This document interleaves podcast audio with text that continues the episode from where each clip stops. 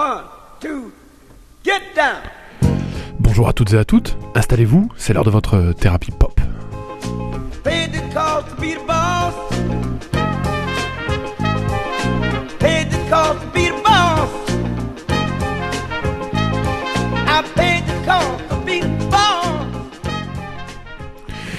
Chers auditeurs, bonjour, bienvenue pour votre thérapie pop, la deuxième du mois de février. Pour un mois, vous le savez, quelque peu particulier, puisque malheureusement je serai seul aux manettes, abandonné de mon cher Théo et de sa voix chaleureuse. Je soupçonne d'ailleurs Théo de m'avoir abandonné à cause de l'émission de ce jour. On est à mois de février, d'année bisextile, il y a cinq semaines, il y avait donc deux albums anniversaires à choisir, et je vous cache pas ma joie quand j'ai découvert que étaient sortis deux albums, un il y a 40 ans et un il y a 30 ans, qui sont peut-être parmi mes deux albums préférés, ou tout du moins de, deux, de deux de mes groupes préférés. Alors on commence avec le plus jeune, on va faire à l'envers, et ce groupe le plus jeune, c'est Pavement, qui, il y a 30 ans, quasi jour pour jour, sortait le 14 février 1994. Vous verrez un drôle de cadeau pour la Saint-Valentin. Leur album, Crooked Rain, Crooked Rain. Vous, me connaissez, on commence à se connaître, cher public, avec les années, puisque je crois qu'on en est déjà à notre cinquième saison de thérapie pop. J'ai un amour immodéré pour le rock des années 90, que ce soit le rock anglais, le rock américain, et peut-être encore plus pour le rock américain, qui nous a vendu à cette époque, qui nous a donné à cette époque, certes Nirvana, groupe quelque peu bruyant à mon sens, mais aussi des gars qui ont écrit, année après année, ben, la playlist d'une adolescence que pour moi dans les années 90 euh, ben, j'écoutais avec énormément d'attention puisque j'étais en plein dedans. Cette playlist de l'adolescence, ce sont des guitares parfois étrangement accordées, ce sont des chanteurs qui s'intéressent guère parfois à ce que serait une mélodie juste, ce sont des batteries crasseuses, ce sont des lignes de basse très obsédantes et très présentes. C'est cet indie rock américain dont Pavement est peut-être le plus grand représentant aux côtés des Pixies, REM, etc etc. Aujourd'hui donc, il s'agit de fêter les 30 ans de leur peut-être meilleur album, Crooked Rain. Crooked Rain, quoi qu'il soit toujours très difficile de trouver un meilleur album dans une discographie aussi somptueuse. Vous l'avez compris, aujourd'hui je serai dithyrambique, aujourd'hui je suis heureux. Nous allons parler de Crooked Rain, Crooked Rain de Pavement et comment mieux commencer qu'avec la chanson ouvrant cet album, à savoir Silent Kid.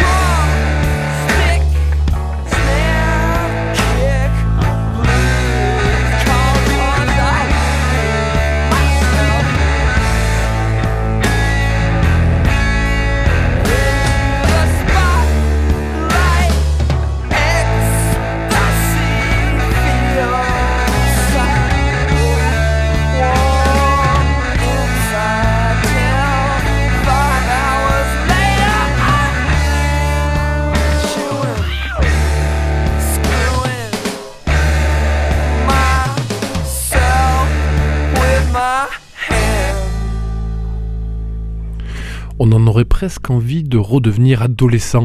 Vous êtes bien sur Therapy Pop, sur Radio Présence, et aujourd'hui on fête les 30 ans de l'album Crook and Rain, Crook and Rain de Pavement. Donc deuxième album de ce groupe, album studio, de ce groupe de rock indépendant, vous l'avez entendu, c'est très rock et c'est très indépendant, américain sorti le 14 février 1994 sur le label Matador Records. Saint-Valentin un peu étrange pour la douce qui recevra cette musique quelque peu euh, dissonante, mais bon, que voulez-vous, euh, moi je l'aurais reçu pour la Saint-Valentin, j'en aurais été particulièrement heureux. Ce groupe, on vous en avait déjà parlé lors d'une précédente thérapie, mais vu que c'est ancien, ben reprenons très rapidement les bases, mais je vous renvoie sinon vers l'écoute de notre précédente émission qui était je crois sortie il y a deux ans.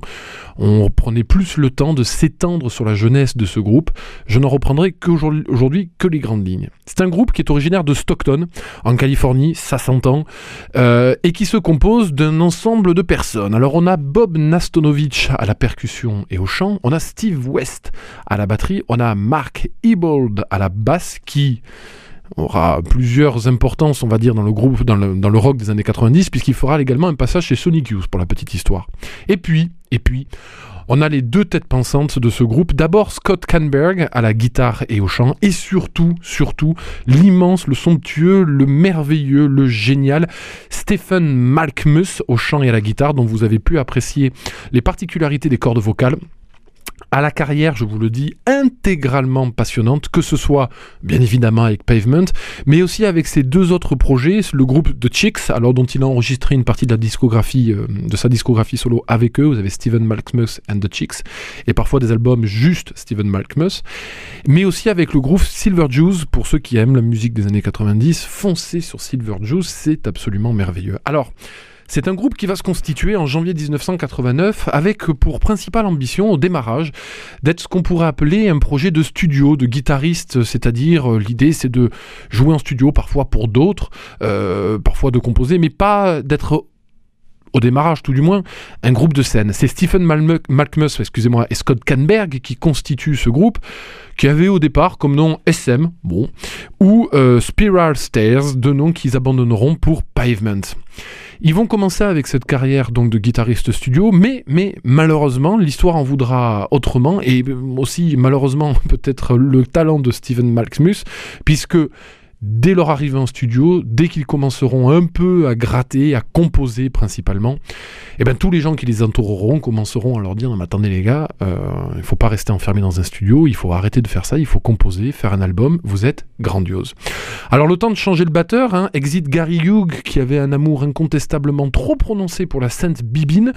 On démarre donc euh, la production du second album et à l'époque l'objectif est assez clair euh, pour le Groove Pavement, c'est peut-être, hein, si tant est qu'on puisse parler ainsi, popifier, rendre un peu plus pop le cadre initialement très post-punk de leur premier album Slanted, que je vous encourage vivement aussi à aller écouter en faveur donc de quelque chose d'un tout petit peu plus classique.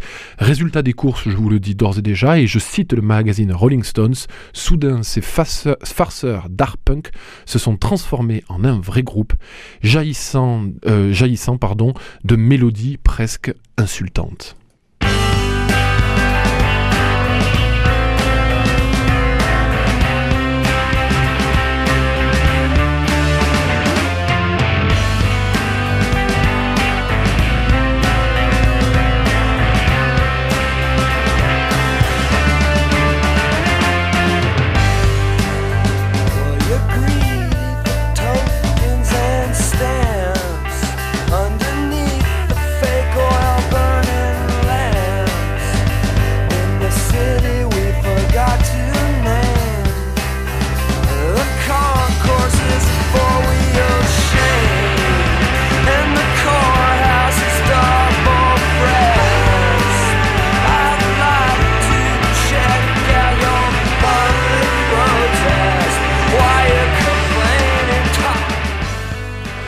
Elevate Me, deuxième piste de l'album Crooked Rain, Crooked Rain. Si je pouvais, je vous mettrais tout l'album, mais malheureusement, nous n'avons pas le temps.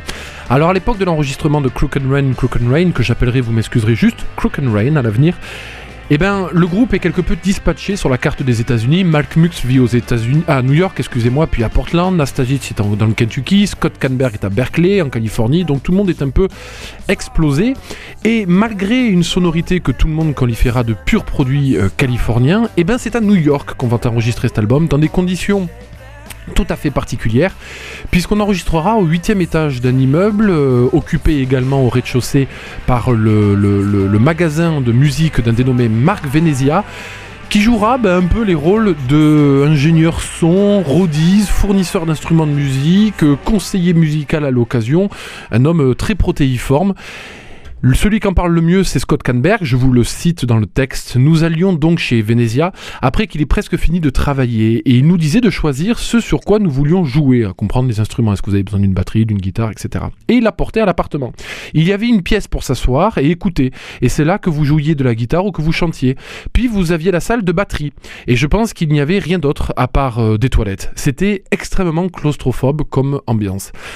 Fin citation. Il n'en faut pas plus pour ce groupe pour composer cet album, qui est enregistré quasiment systématiquement en une ou deux prises, il faut guère plus.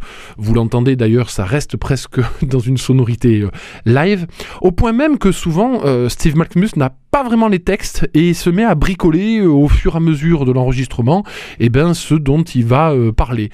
On en parlera plus tard dans l'émission, mais ça lui jouera des tours malheureusement puisqu'il en viendra à dire certaines choses que certains groupes lui feront regretter.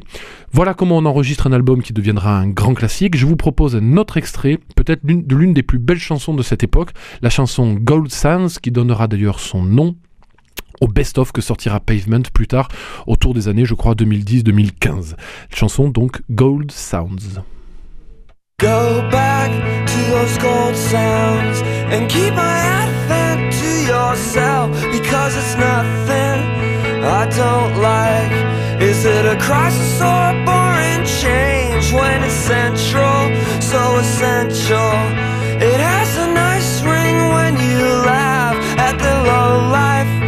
Opinions. And they're coming to the chorus now. I keep my address to yourself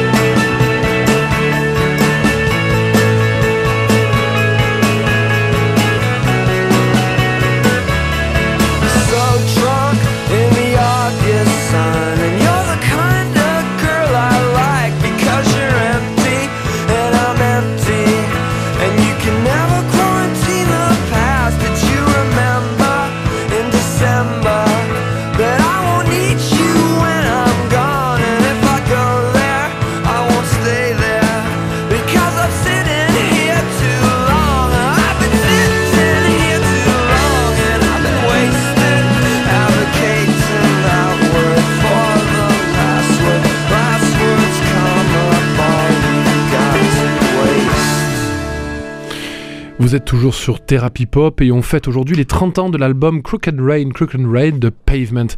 L'album donc d'un immense compositeur, Stephen Malxmus, qui se décide pour l'occasion à devenir un peu plus pop, un peu plus écoutable, un peu plus facile d'accès. Et cette transformation passe en tout premier lieu par un changement à la rythmique.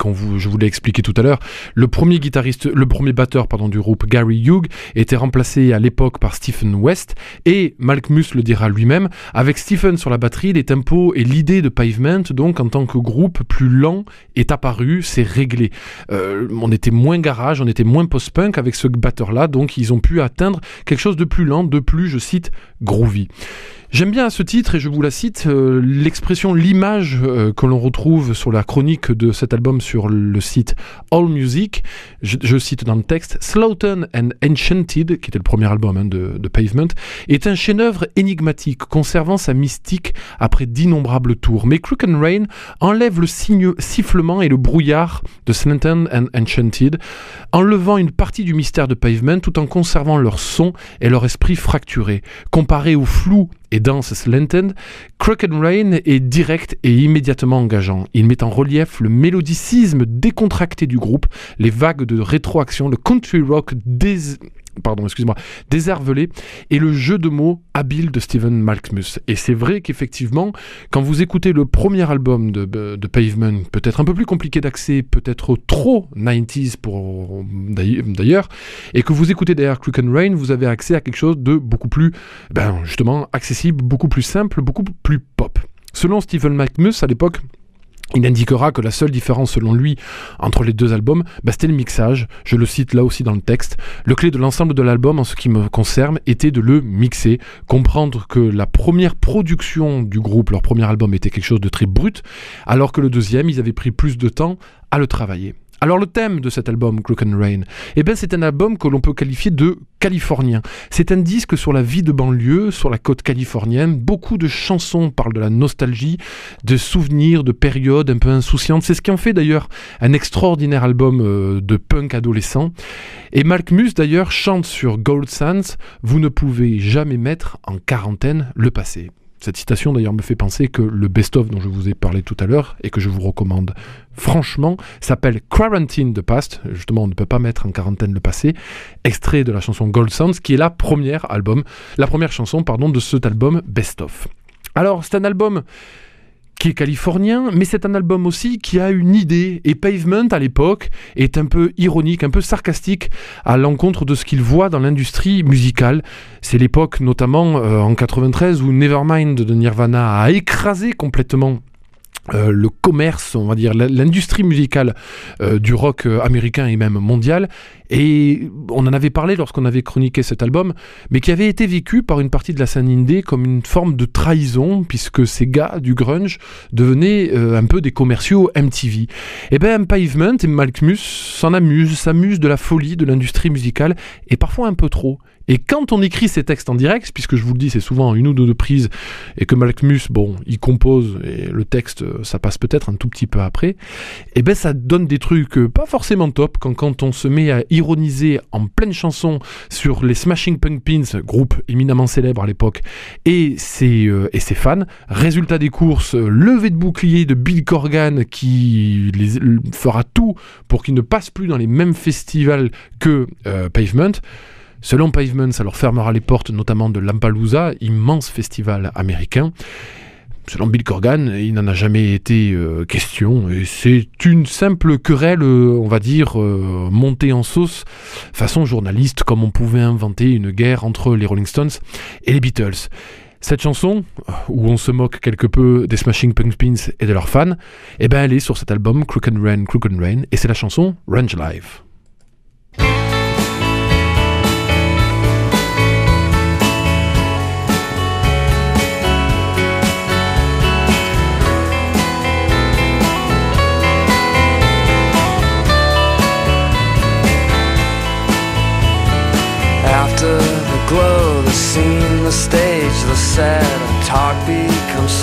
There's one thing I'll never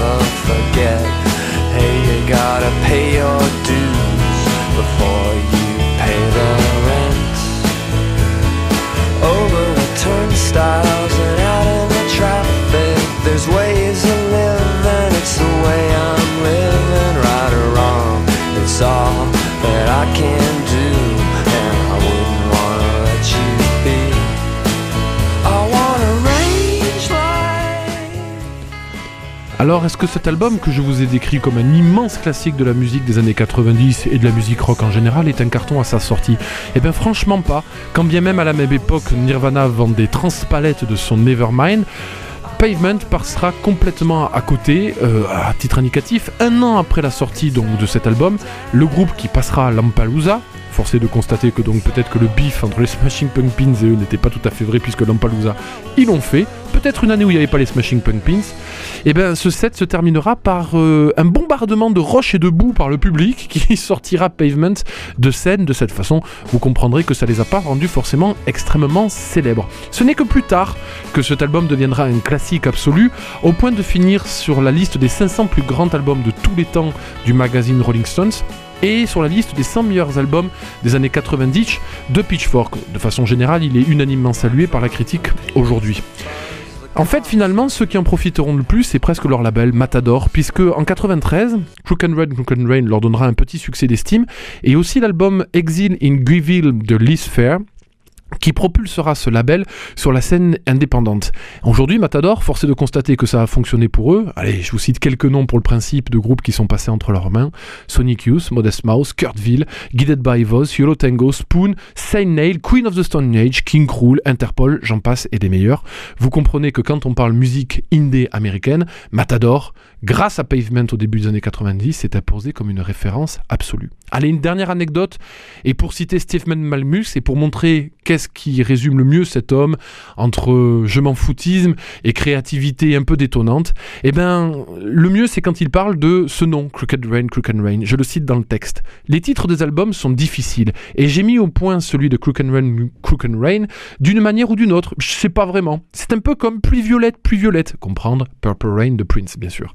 Dans mon esprit. Et il rime d'une façon vraiment ridicule, une sorte de double rime. Il est juste arrivé à la fin, j'avais beaucoup d'autres titres, mais celui-là vient à être considéré comme le meilleur. Je vous laisse juger par vous-même, mais vous constaterez que le processus créatif chez Steve Malkmus, ben, c'est pour le moins original, et ça résume bien ce jeune, cet homme qui, encore une fois, a une discographie absolument passionnante de bout en bout. On va se quitter avec la chanson Newark Wilder, un autre extrait de cet album. Je vous dis à la semaine prochaine. Je vous rappelle bien évidemment que toutes nos émissions sont disponibles en écoute et en réécoute sur les plateformes de streaming diverses et variées, Apple Music, euh, Google, Spotify, je crois. Enfin, j'en sais rien. Et puis sur le site, bien évidemment, de Radio Présence. Je profite de cette émission pour saluer une nouvelle fois mon cher Théo qui nous reviendra en mars, une fois qu'il aura terminé de construire sa maison. Je vous souhaite une bonne bonne semaine à tous et vous dis à la semaine prochaine. À bientôt.